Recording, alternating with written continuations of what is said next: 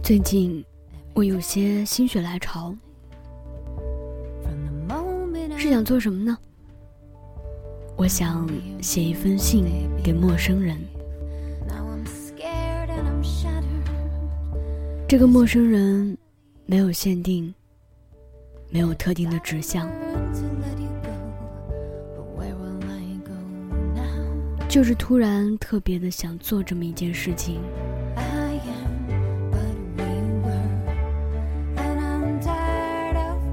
有人说你可以写信给家人，可是跟家人太熟悉了，而且我想家人也会觉得有些莫名。电话、微信、QQ，多么便利，多么快捷。不需要耗时间等，也不需要太高的费用。为什么一定要选择写信呢？我想，可能是因为 Mary 和 Max，也可能是不二情书，不知道。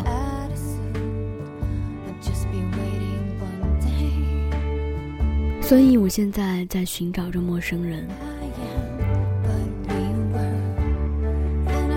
当我在没有办法去好好的定位他们的时候，我选择了两种方式：邮箱的漂流瓶，还有一个就是微信的漂流瓶。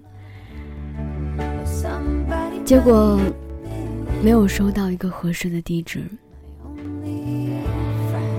大家都会觉得这件事情。没有意义，特别搞笑，没有情怀，什么都没有，甚至有人觉得我疯了，我有病，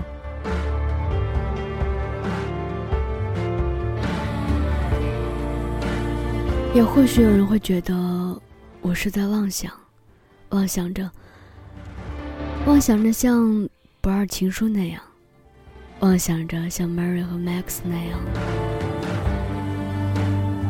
他们说：“你是想交一个笔友吗？”其实我想，我真正的想法不是这样。我只是突然怀念起了过去的那段时光。也许我是一个怀旧的人，我怀念着那种很慢很慢的时光。那种需要等待的，你不知道他什么时候会来，来了之后的那种惊喜。我知道这是一件很搞笑的事情，而且大多数的成年人不会这么做，因为太无聊了，因为太没有意义了。可是我不这么觉得。任何一件想做的事情，它一定都存在着它的意义，只是你要怎么去理解的问题。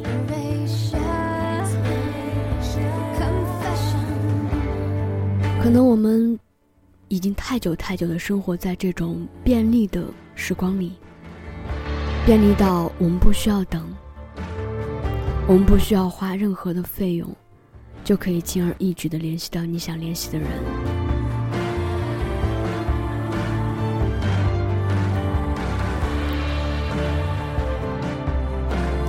我们越来越享受这种便利，享受这种惰性，甚至便利到我们现在都不怎么会用钢笔或者是签字笔去书写一些东西。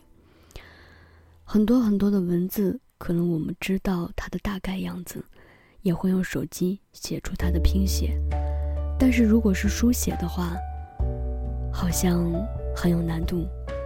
会思考好久，会觉得这个字儿就在脑海中，但是写不出来。我想我就是为了怀念这些，也或者再给自己找一个端口寄托，寄托一些内心的世界。有时候会觉得陌生人可能会比熟人更安全。我们没有利益冲突，我们之间没有危险，而且我们有距离隔着，所以很安全。不知道，一度有这样的想法，自己买了信封、信纸之后，犹豫了很久。说是犹豫，不如说是在预谋，预谋着这件事情，预谋着把这个信寄给一个陌生人，在那一端。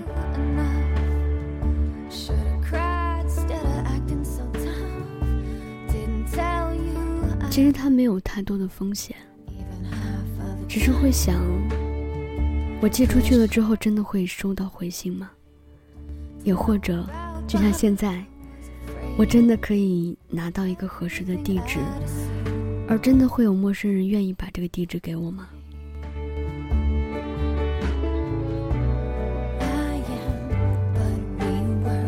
有时候好像越是这样，越会引起内心当中的恐慌，因为他们不知道你是要拿来做什么。是现在的社会太可怕了。还是我们内心中阴暗面太多，可能都有。但是我依然想去做这件事情。做了，也许会碰壁，但是我不后悔，总比没做要好得多。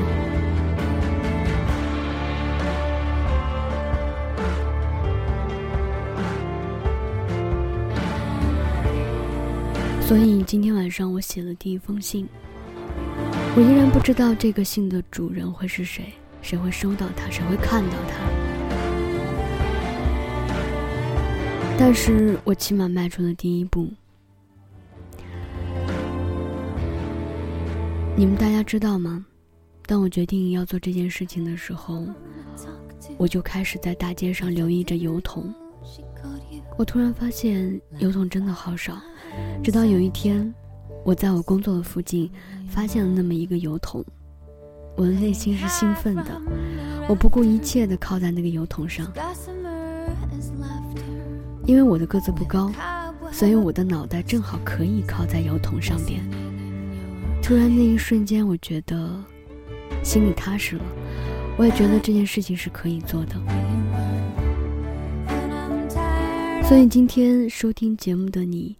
如果想要收到我的来信，在评论里留下你的地址，留下你的昵称。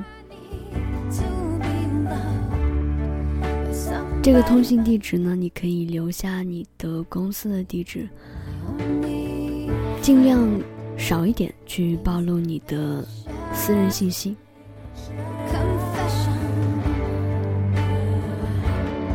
还有就是，不要嫌弃我的字体。